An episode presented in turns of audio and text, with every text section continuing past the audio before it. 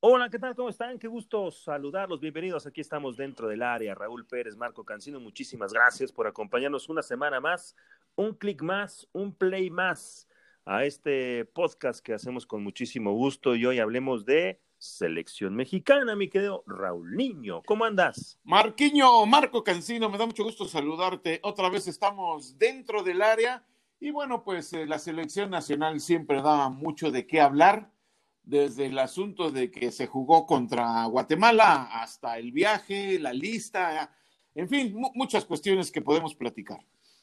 Y que podemos eh, ahondar en este podcast, en esta, en esta edición, en este episodio. La verdad no, no, es tan, eh, tan común viajar a Europa, tener este tipo de partidos, y menos en medio de una pandemia, que esto además es eh, completamente atípico en el fútbol mundial. Y la verdad que se consiguieron dos muy buenos juegos, Raúl. No sé qué piensas, Holanda y Argelia, eh, muchos dicen Argelia, pues sí, Argelia es el campeón de la Copa Africana del 2019, o sea, Argelia no, no, no, es, no es cualquier selección del continente africano, evidentemente no es del eh, tamaño de los niveles de Holanda, pero enfrentarlo en un terreno neutral, eso me parece que es un, es, es un plus, ¿no? Eso es evidentemente lo que va a poder marcar una diferencia el, el, jugar en Europa, en La Haya, este partido, y el primero jugarlo en Ámsterdam. Además, en la presentación de Frank de Boer, en una selección que además es de las candidatas a ganar la Eurocopa del próximo año, la que se, se, se, cambió de este al próximo año. es que la gira como tal está muy sabrosa, Raúl. No, totalmente de acuerdo. Por eso eh, eh, explicaba ayer eh, el Tata Martino, el técnico de la selección mexicana, que era un partido, sobre todo el de Holanda, que no podías, no podías rechazar, lo tenías que jugar a, como diera el lugar y por eso buscaron todas las formas posibles de, de poder asistir a este juego. Cada cuando puedes conseguir un partido contra un equipo europeo de este nivel, contra una selección europea de este nivel y este que te acepte un partido, pues es muy difícil porque ellos ya tienen todo muy planeado desde hace mucho tiempo y bueno, cuando ocurre lo tienes que aprovechar a como dé lugar y me parece que, que es lo que están haciendo. Hay muchas situaciones de que si no prestan los jugadores, de que si los equipos, de que si es fecha FIFA, de que pues tuvo que negociar con los equipos, con la federación, con la liga. Bueno, pues sí, son tiempos de, de, de, de pandemia, como bien lo dices, tiempos en donde eh, tienes que ir improvisando. En este momento no queda otra. De hecho, el partido contra Guatemala, Marquiño, pues no quedó otra. Si Costa Rica ya canceló sobre la hora y, y, tú tenías que jugar un partido, pues creo que fue lo mejor que pudieron hacer. No es el rival que uno quisiera, pero bueno, este, de, cualquier manera le, le, va a sacar provecho. Ya hablar del partido, pues bueno, ya vimos que vimos lo que todos sabíamos que iba a pasar, no iba a ser un gran partido, pero, pero bueno, este, tenían que sacarle provecho, Marquiño. Y, y lo de Argelia, estoy de acuerdo totalmente contigo, ¿no? una selección de, de la África, no es del África negra, que tiene otro estilo de fútbol, no es, no es el estilo de los africanos de, de raza negra, sino de los africanos eh, eh, árabes y que una gran influencia de, también del fútbol europeo y entonces, este, son dos partidos muy buenos, pero sí, sobre todo el de Holanda no lo podías dejar ir, Marco. ¿Por qué nos gusta hacerla de tos por todo, Raúl? ¿Por qué nos gusta hacerla de tos en todo? Y hablo en todos los sentidos, ¿eh? En, eh, en, el lado del aficionado, el lado de la prensa, el lado de los técnicos, de los clubes. ¿Por qué, ¿Por qué nos gusta complicarnos todo? Que si el juego contra Guatemala Ah, claro, había que sacar compromisos comerciales, no sirvió de nada. Que no nos damos cuenta, volvemos a lo mismo, que estos compromisos comerciales nos benefician a todos, que, que el que se reactive la economía en todo sentido, que vuelva a jugar la selección mexicana, le viene bien al entorno, incluidos los medios de comunicación, no en Televisa, ¿eh? no, no, no Azteca, a todos, a todos, porque de esto vivimos, porque los patrocinadores se reactivan, porque porque la economía vuelve a fluir poco a poco, pero nos encanta hacerla de tos de todo. Pero bueno, ese es el partido contra Guatemala. Pero me voy al otro, o sea, que si esta lista de selección mexicana, la verdad que después de escuchar al Tata Martino la entrevista que yo vi con, escuché varios fragmentos en diferentes lados, pero la entrevista que yo, que yo vi completa, con Gibran Araige, nuestro compañero en TUDN, que le hizo el término del partido. A mí me parece un tipo tan sensato, no hablo de Gibran, él también, sino el Tata. Un tipo tan sensato que cada vez que habla nos tapa la boca a todos, ¿eh? Y, nos ponen o nos pone una, una buena dosis de ubicatex y nos explica con cómo son las cosas. Durante la semana explicó por qué los entrenamientos ante la queja de Miguel Herrera y explicado cómo está la metodología, etcétera, etcétera, etcétera. Y ayer explica perfectamente el tema de la convocatoria. A ver, espérenme. Usted, ah, llegó un acuerdo, el partido es el miércoles, no podíamos viajar al término de la jornada, ni como lo marca el reglamento de FIFA eh, en, una, en una fecha como tal que se va a disputar, porque no llegábamos a tiempo y entonces íbamos a desperdiciar el juego, o sea, íbamos a terminar jugando por jugar, no preparando el partido. Entonces se negoció con los clubes y se les dijo, oye, de la lista que ya hice para con la que trabajé, ok, a ti Monterrey, a ti Cruz Azul te agarré cinco, ¿qué crees? Nada más te voy a agarrar dos, dos, nada más. Sí. Y así se hizo con todos los equipos en un máximo de convocatorias de dos eh, futbolistas. Incluso ante la lesión de Ochoa, ayer el Tata dijo muy claro, pude haber escogido otro futbolista del América, pero no los quise perjudicar, cachetada con guante blanco a, Miguel Herrera, que, pues que se la pasa quejándose, Raúl. O sea, él ya estuvo del otro lado. Hace unas horas escuchaba un fragmento de una entrevista que dio eh, al cuando, cuando era técnico de Cholos, de, Tijuana, después de haber dejado la selección mexicana, y hablaba sobre eso, es que los, había varios técnicos que no nos prestaban jugadores a la selección, mismos técnicos que cuando estuvieron de este lado pedían y pugnaban por el apoyo a selección, se está mordiendo la lengua, que la levante, porque él ahora es el que está criticando estas situaciones que le mandan los jugadores lesionados y que no va a permitir alguno. Es un rollo. ¿Por qué nos quejamos tanto? Y hablando específicamente del piojo, ¿por qué es así el piojo? Bueno, este, y, lo digo con todo respeto y con admiración que le tengo al Piojo, ¿eh? porque es, es, si no el mejor de los mejores entrenadores mexicanos en este momento, y lo ha demostrado con creces, pero tiene un problema, Marquiño, es un problema de educación, es un problema de, eh, por ejemplo, cuando, cuando se refirió a los árbitros y les dijo una grosería, ¿te acuerdas? Sí. Bueno, Oye, ¿qué no puedes hablar sin groserías? Tú y yo cuando, cuando hablamos de cuates o en la bola con los otros compañeros o con amigos y estamos este, echando una cervecita o algo, pues hablamos a veces con muchas groserías, sí. Pero cuando estamos al aire, podemos hablar sin groserías, ¿no? Claro. Bueno, yo creo que es una cuestión de educación. Miguel no puede simplemente dejar de ser grosero, atrabancado y, grosero no solo en decir sino en cómo las cosas. Él es así este, y me parece que es una cuestión de educación. Yo no veo otra. Ayer habló Martino, la, la, que tú dices con, con Gibran Araige, y cuando regresaron con Paco Villa, que estaba ahí, este, Paco Villa dijo ese asunto. Oye, qué manera de explicar las cosas, qué forma de, con qué educación, con qué te explica Martino perfectamente las cosas. Y es eso. Si, si, si Miguel tuviera un poquito más de educación en su manera de ser, en su manera de tratar, en su manera de hablar, creo que todavía podría ser mucho mejor en lo que se dedica, en lo que sea que se dedique y en su vida diaria. Pero es cuestión de Miguel y, esto así entre paréntesis. Lo que dices el Tata Martino es totalmente cierto. Este, yo nada más tengo un punto en contra de él en este momento de, eh, en relación a la selección nacional. Desde que lo oyes hablar, desde que lo oyes que, que, él es el candidato, desde que lo no hablar, cuando te habla de fútbol, cuando te habla eh, de cosas extracancha, cuando te habla de convocatorias, de que tiene que negociar, de que tiene que hablar con directivos, de que te, te explica de, de manera perfecta y, sin, problemas. Lo único que no me está gustando a mí es que ya vio la posibilidad de naturalizar jugadores.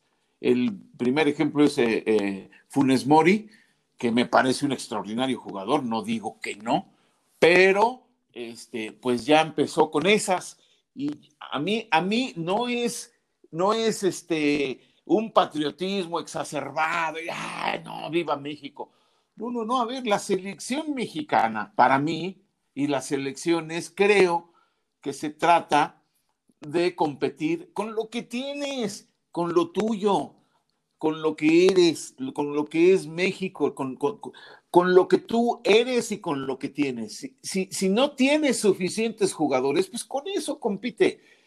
Si no nos da para pasar del quinto partido, pues no nos da y ya hay que seguir trabajando y tratar de que con mexicanos nos dé para jugar el famoso quinto partido de una Copa del Mundo. Pero si la vas a comprar naturalizando jugadores, a los que le preguntan, como a Funes Mori, lo primero que dice, bueno, yo soy argentino y me han tratado muy bien en México. Y ya, o sea, no te dicen, no, yo me siento mexicano, no te lo dicen, no te lo dicen, lo que quieren es un mundial. Y entonces es... No es el caso de Ciña, por ejemplo que Ciña se naturalizó porque se casó con una mexicana y ni siquiera pensó cuando se casó en la selección nacional, porque todavía no era lo que llegó a ser. No es el caso de Santi Jiménez, que nació en Buenos Aires, pero que creció y se desarrolló en México. O sea, es más mexicano que los nopales y que el mismo Chaco Jiménez, que, que todavía el Chaco Jiménez te la compro, se siente todavía más mexicano. Y así, varios ejemplos. A mí no me gusta eso, yo, a mí me gusta que nos midamos contra el mundo, pues los mexicanos, ¿por qué no hacemos algo para que de veras lleguemos al quinto partido? Puros mexicanos. A, ver, ¿a, poco en Argentina te iban a, aceptar algún, algún naturalizado? ¿Los argentinos crees que van a aceptar algún naturalizado? Jamás. Claro, tienen una gran cantidad y gran calidad en sus futbolistas, pero, pero no lo harían, jamás lo harían, eso te lo, te lo firmo. Entonces, este, es muy diferente con un muchacho que, o con un joven que nació en México, que, nació en otro lado, pero que se desarrolló en México, que creció en México, y que sí se sienta mexicano, a un futbolista que pues este, es profesional y va a donde va, a donde, a donde le vaya mejor profesionales, y yo los entiendo, pero, pero no me gusta.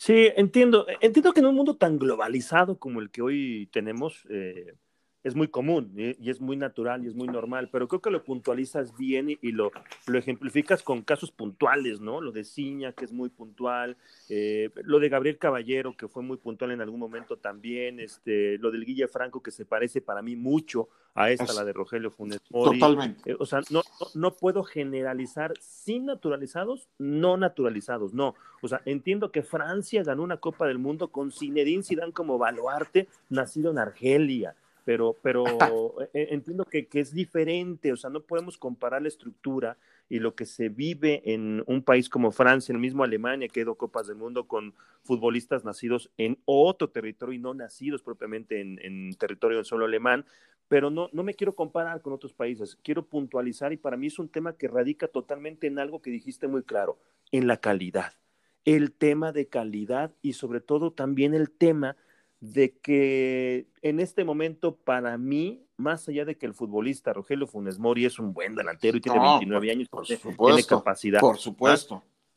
Pero tampoco es que nos dé un brinco de calidad y que nos lleve a este quinto partido, es más, que nos lleve a la final de la Copa del Mundo. No, o sea, también tenemos que entender, creo yo, la actualidad de la selección que tenemos, del técnico que tenemos, el estilo, la forma, ya lo vimos. México con él va a jugar 4-3-3 principalmente, primordialmente. Y en ese 3-3, al de arriba es un punta. Los de los extremos son eso, extremos, no son no son centros delanteros cargados hacia la derecha o hacia la izquierda. Y él en sus convocatorias lleva uno, dos o máximo tres centros delanteros. El uno, si no hay un accidente de aquí a Qatar, es Raúl Alonso Jiménez.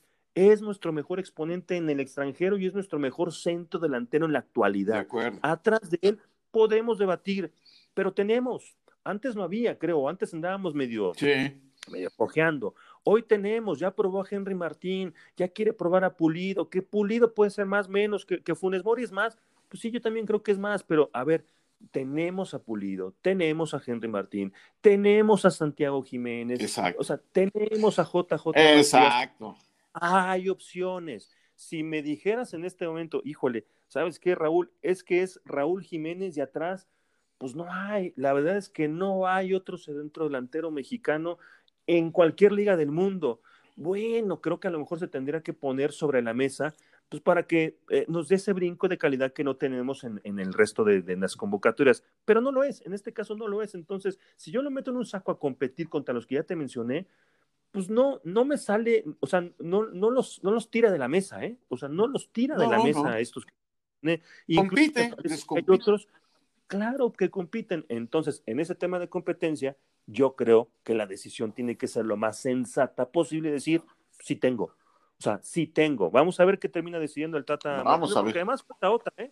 Falta que además haga el proceso de naturalización, de que sí, este, paz y demás, y ya tiene 29 y que pueda entrar, ponle que el próximo año los 30, este, suplente, porque tampoco va a ser titular, o sea, bueno, no sé, o sea, yo, yo creo que de pronto sí encuentro que hay muchos sectores en donde se rasga las vestiduras y lo puedo respetar, porque es un tema pues de sentimiento nacionalista y lo puedo respetar. Yo, yo como tú creo que nos abrimos un poco más al panorama. No es un tema patriotero por sí mismo, sino es un tema de calidad y de convencimiento, de, de convicción, de me naturalicé porque me casé, porque tengo mis negocios, porque mi vida la voy a forjar aquí. Rogelio Funes Mori va a terminar cuando salga de Rayados y se va a ir, o sea, no va a quedarse a vivir en Monterrey. Entonces, este, no es, no es, este, me parece como que prioritario pensar en el tema naturalizado como tal. Hoy en día creo que no es una situación que la necesite el Tata, pero si lo hace, pues la verdad es que va a destapar otra vez la cosa de la polémica, eso sí. Sí, totalmente, totalmente. Pero bueno, eh, eh, yo te hablo de, lo que veo en este momento, del único aspecto que no me ha gustado del Todavía no ha dicho que sí lo va a llamar y que ya que esté natural lo va a considerar. fue inteligente, ¿no? fue, inteligente. porque dijo, porque dijo, en este momento no es opción porque no está naturalizado. Pues ya, cuando, cuando se naturalice, lo podrá poner en ese abanico de posibilidades y ya veremos si lo, si lo termina convocando o no. Ahora, de esta lista, Raúl, con lo que se va a, va a viajar a, Europa, 26 futbolistas, ya vimos que dos, que tú, uno, a mí no me gusta que unos que van a viajar después del, pero bueno, ya se negoció y entiendo que los que van a viajar eh, después no los va a tomar en cuenta para este primer partido, que son Hugo González, Cali Rodríguez y Henry Martín, ellos van a viajar entre domingo y lunes y entonces les va a contemplar para el partido contra Argelia. Hay que ver qué pasa con los de la MLS eh, Jonah, Pizarro, Pulido, etcétera. Pero ah, descartando a estos, yo viendo la convocatoria, me gusta. Entiendo que de pronto hay sorpresas. O sea, sí me sorprende, por ejemplo, Alejandro Gómez, que apenas tiene 15 minutos en Europa y ya es convocado, pero está ya, bueno, pues acércalo, porque fue capitán de la selección eh, juvenil y entonces, bueno, hay que acercarlo para ver qué onda, qué trae, ¿no? Arteaga, que también se acaba de ir, este, el caso de, de, Gobea, que es el que ya lleva más tiempo, pero literal ha deambulado, ha, ha rancheado en Europa, o sea, no ha tomado un sí. importante y hoy está. Es más, si tú preguntas hoy en día a la gente en qué equipo está Gerardo eh, Omar, eh, Gobea, Omar Gobea, muchos van a decir, mm, mm, el, el 90% no saben que está en el Schulte Waringen. Es más, ni yo lo sé pronunciar. Soy honesto, Raúl, no he visto un partido de él y creo que el Tata, bueno, seguramente tendrá algún, algún conocimiento de lo que está haciendo en la liga y los tienes en Europa, pues los acerco para no afectar a los de la liga en México y con estos los acerco. Pero la realidad es que el plantel contra el que va a jugarse eh, el partido con, contra Holanda es de muy buen nivel. O sea, yo ya tengo mi once. Tengo mi once y quiero que me des tu once. ¿Te digo el mío? A ver. A ver si te late, ¿eh? Para jugar contra Holanda. No está Memo Ochoa el arquero titular hoy en día para mí tiene que ser Alfredo Talavera, es el uno. Es el uno. Sí. Me voy con la línea defensiva y digo Gallardo, que es, le gusta, en Monterrey juego de más adelante, pero lateral izquierdo. Creo que hay que probar a Moreno y Araujo, creo, me gusta más el cachorro Montes lo que viene haciendo, pero ya los tienes allá, hay que probar. Vamos a ver qué tanto ha ganado o perdido de jugar en el Al Garafa, eh, Héctor Moreno, y Araujo que se mantiene en el Celta, juega y es, titular con la idea y con la mente que tenemos de lo que pasó contra Argentina, ¿no? La única derrota del Tata donde me los pasearon gacho. Lautaro gacho, pasó gacho. Pero bueno, vamos a verlos. Y el Chaca es el lateral derecho para mí. Medio campo, eh, si no está Andrés Guardado, porque Andrés Guardado estado lesionado y no ha jugado un solo partido con el Betis esta temporada, hay que ver a quién pone ahí. Esa puede ser un, un asterisco, pero está Edson, que ya está jugando, Edson Álvarez con, con el Ajax. Y si no, Romo, Romo que a mí me gusta y que puede hacerlo bastante bien. Y del otro lado, pues hay que ver también qué onda con Herrera, que no ha jugado tampoco con el Atlético de Madrid y que quién sabe este, dónde termina jugando en el futuro inmediato. Pero esos tres, ahí le puede mover, lo entiendo, pero esos para mí serían los ideales pensando en un partido contra Holanda. Y al frente, es así, no le muevas, ¿eh, Raúl? Chucky, Raúl y Tecatito, un tridente de altura, creo, en este momento que tenemos a nivel mundial. Sí, por supuesto, no, yo no creo que varíe mucho eh, lo que yo pienso y pues nada más tienes ahí las opciones de Jorge Sánchez que te puede jugar por los dos lados, de Montes que puede entrar eh, como central, del mismo Romo que lo puedes hacer central, en fin, tiene ahí eh, cómo hacer algunos movimientos, pero yo creo que esa va a ser la que tú, la que tú has mencionado. Digo, Jonathan, eh, no sé en qué nivel esté, pero también es una opción, pero ya de cambio. Lo mismo que Gobea.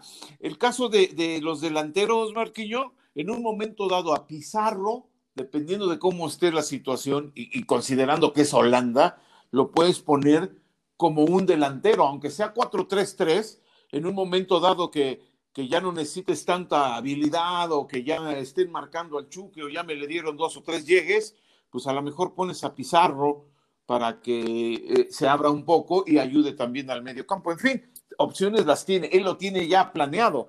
Aquí el asunto, y, resulta totalmente lógico, es que pues eh, como tuvo que respetar el acuerdo que hizo de llevar dos por equipo, pues es es lo que lleva, no, no, tratar de no llevar mucha gente de la Liga Mexicana y, pues llevar a todos los que pueda que estén en el extranjero. Y aparte, bueno, pues e, es que volvió a empezar Marquiño. O sea, si después de 10 meses, casi un año de no poder jugar eh, su, su selección, imagínate, este, eh, qué difícil debe de ser, qué desesperante, ¿no? Que te pases 10 meses y, pues no puedes ni entrenar ni, ni trabajar con tu equipo y, y, todo lo haces en el papel con tus, con tus auxiliares, pero pues hasta ahí no, no poder hacer nada, pues ahorita tiene que, está empezando casi de cero, casi de cero. Entonces a mí me parece buena opción que vea, que, que, que palpe, que conozca a los que están en el extranjero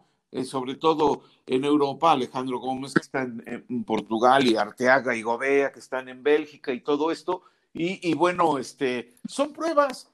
Al final de cuentas, te insisto, está volviendo a empezar, pues tienes que volver a probar, ni modo, ¿qué te queda? Claro, el, juego contra Holanda era una gran oportunidad para, para ver ya un equipo más, más hecho, algo muy parecido a lo que ya quieres, pero no se, no se puede no, pudo llegar a eso. Entonces, bueno, pues este, creo que ese es el cuadro, el, que tú mencionaste. No, no creo que haya muchos cambios. Y me parece que tratarás de aprovechar el de Holanda con ese equipo y el de Argelia para ver a todos los demás que no ha podido ver.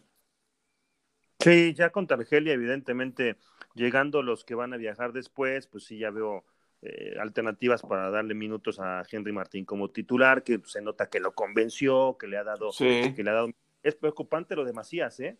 Para mí es preocupante lo de JJ Macías porque no han dado en Chivas y le empiezan a comer el mandado como el segundo delantero en la selección mexicana, porque él había sido el convocado. Hoy el Tata eh, no lo lleva a la gira Europa porque lo de Chivas no, es, no fue negociación, lo de Chivas fue uno y le latió Sepúlveda y dejó a los demás, dejó a Alexis, dejó a Antuna, dejó a JJ Macías, etcétera, etcétera. O sea, eh, eh, yo creo que JJ eh, Macías está en un momento importante en su carrera en el que tiene que dejar de preocuparse si va a Europa o no a jugar, sino ponerse a jugar en el Guadalajara, en lo que está haciendo y dejando de hacer, porque ya hay otros que le están comiendo el mandado en selección. No me acuerdo de quién leí en, en Twitter que dijo, este, Macías, desde que se fue a Europa, no mete un gol o no juega bien o algo así. O sea, él, él ya se fue a Europa. Él en su mente ya se fue a Europa, pero no lo han aterrizado. Y esa es la realidad. La realidad es que es un estupendo jugador, es un, todavía es un gran prospecto, muy joven, 21 años. Todavía tiene que jugar con la selección sub-23 para, para calificar y para jugar los Juegos Olímpicos y, y, a lo mejor a partir de ahí, pues ver si de veras, es, es que yo vuelvo a lo mismo. Aquí, este, tu representante te dice, oye, este, hay ofertas en Europa y tú ya estás para jugar en, Europa. Y no, más que, que, eso te dice el representante, pero a la hora de la verdad, pues nunca se sabe. Ah, no, si hay interés en Europa. ¿De quién? Hay interés cuando llega a un club y, habla con su club y le dice, oye, quiero a ese jugador. Ahí hay interés, pero mientras, mientras no haya nada de eso, eso es cosa también de los representantes que tienen que ser un poquito más eh, sensatos y más, sobre todo con los jóvenes, que, eh, eh, es muy fácil que se vuelen los jóvenes, pues, eh, están ávidos de jugar y de ser figuras y de, y, de jugar en grandes niveles, pues si tú les empiezas a meter en la cabeza, tú ya estás para Europa y ya estamos trabajando para que te vayas a Europa y ya, ya tengo varias opciones para que te vayas a Europa, pues él ya se siente en Europa. No, yo creo que ahí este, sí necesitan eh, los mismos representantes ser un poco más sensatos y no estar pensando en más en, en la lana, sino que se, se afiancen, se vuelvan de veras figuras y entonces sí colocarlos que todos quieren ir, los representantes pues quieren ganar su lana y está bien, pues también, también tienen derecho y para eso están, pero te digo todo con, con mesura y haciéndolo con su debido tiempo y, y con las debidas eh, eh, características que se requieren para que entonces sí pueda ir a Europa. Pero mientras Macías no regrese de Europa, pues no va a jugar bien y, le van a comer el mandado y, eso de Europa pues se va a ir por la borda. Sí, es un chavo sensato, es un chavo pensante, es un chavo por encima del promedio de muchas cosas, no solamente en el terreno de juego, pero tiene 21 años y es lógico que se, que se pueda distanciar. O sea, es lógico que pueda se pueda desequilibrar en la situación, en, la posibilidad de ir a jugar a Europa, yo digo que tarde o temprano lo que es para ti va a llegar. O sea, no, no, te, no te quieras comer el mundo, sino vétela llevando con calma, con, con la tranquilidad, con la prudencia necesaria para llegar a, al momento que quieres lo mejor posible. Y eso creo que es lo que le está faltando a JJ Macías, que es buen futbolista, por supuesto, sí, claro. la cartera en, la lista de los, de los convocables delanteros mexicanos en el panorama que tiene el Tata, pero aguas, le están comiendo el mandado, eh, futbolísticamente hablando, y tiene que ponerse, ponerse las pilas. Así es que, en resumen, hay que ser sensatos todos. Y dije todos, ¿eh? Todos, todos, todos, todos, todos, medios de comunicación, afición, eh, que después también saben, porque sabes que ya estoy, ya estoy, ya estoy viendo, Raúl, ya lo estoy leyendo. Porque la, la lógica, la lógica es que Holanda gane, ¿no?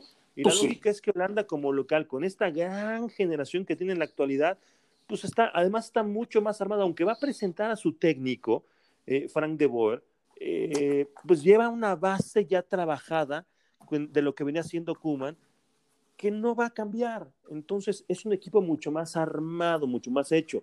Seguramente la, la lógica indicaría pues, que le va a ir mejor contra México que lo que le va a ir México contra Holanda, por ser, por ser quien es. Pues por favor, no empecemos, ah, ahí está, y el Tata y la convocatoria, y no, y no podemos con los grandes, y Argentina. Esto creo que tenemos que aprovecharlo, hay que disfrutarlo todos, hay que ver eh, pros y contras, sacar, por supuesto que sí se vale eh, en el balance, me parece que analizar, puntualizar y criticar una actuación negativa en ciertos eh, lapsos del partido, momentos, situaciones, pero con la justa medida de lo que es un partido de preparación contra una selección top en el mundo y que le viene bien al técnico, al Tata Martino, en este rehacer a su selección porque son 10 meses, un año sin poder trabajar lo que él quería. Entonces, sensatez de todos de los técnicos, si prestas, si no prestas, si te mandaron, no te lo mandaron. Yo digo, no se cansaron los jugadores por entrenar más menos en selección mexicana. Aguas con lo que estás haciendo también en tu club. Aguas y pregúntale, pregúntale a Memo Ochoa qué anda haciendo en el templo en las tardes para sacar, eh, y no, no en el templo rezando, eh, eh, así se llama un lugar en el que van muchos futbolistas, incluidos también los de Pumas, porque te ponen por ahí andan varios jugadores de Pumas, Fabio Álvarez, este, y Turbe, está muy de moda en los futbolistas para ganar masa muscular. aguas, chécales, pregúntales, cotéjalo con tu eh, preparación física, está bien, no está bien, se tronó Ochoa por, por selección, por esa carga, por edad, este, que dosifique esas cargas en la tarde. Está bien que quiere ganar masa muscular, que se quiere poner muy mamey, pero, pero que cuiden las cosas. O sea, yo creo que tienes que ser también autocrítico y sensato y no, no escupir para arriba, porque coincido contigo en el tema de la educación. Yo he sido de los que de los que han defendido eh, eh, al Piojo Miguel Herrera y me han claro. en redes sociales sus trolls y los trolls del Piojo, ¿cómo es posible que se tiene que ir del América? Y digo, no, no, no, para mí es el ideal del América, para mí no le gusta, pero hay otras cosas que tampoco podemos podemos tapar el sol con un dedo y el piojo se ha equivocado, el piojo la ha regado y en esta me parece que no tiene ni para dónde hacerse. Entonces, sensatez en todos y vamos a disfrutar lo que viene, Raúl. No queda de otra, disfrutarlo nada. Así de, así de simple, es un partido de preparación contra una selección que es eh, eh, potencia mundial y, lo más importante va a ser que veamos a, todos estos jugadores, a los que jueguen, eh, es lo que está viendo el Tata, es muy importante la actitud que tengan y que, que como sea, se juegue para tratar de ganar el partido, porque tienes que jugar para ganar, pero ya el resultado va a ser lo de menos sí, sí, hay que ver cómo se comportan cada uno de los futbolistas y tratar de ganar el partido con las eh, eh, herramientas que tienes en este momento. Pero ya al final de cuentas el resultado creo que va a ser lo de menos, Marquinhos. De acuerdo contigo, Raúl. Pues eh, muchísimas gracias, Raúl. Como siempre, seguimos dentro del área, ahí donde crujen los huesos. Así es, Marquinhos, muchas gracias y estamos, estamos al pendiente para seguir dentro del área. Muchísimas gracias a todos que nos acompañan como siempre en estos episodios dentro del área con la voz más futbolera del continente y más allá de nuestras fronteras, Raúl Pérez y su servidor y amigo Marco Cancino. Muchísimas gracias y hasta la próxima.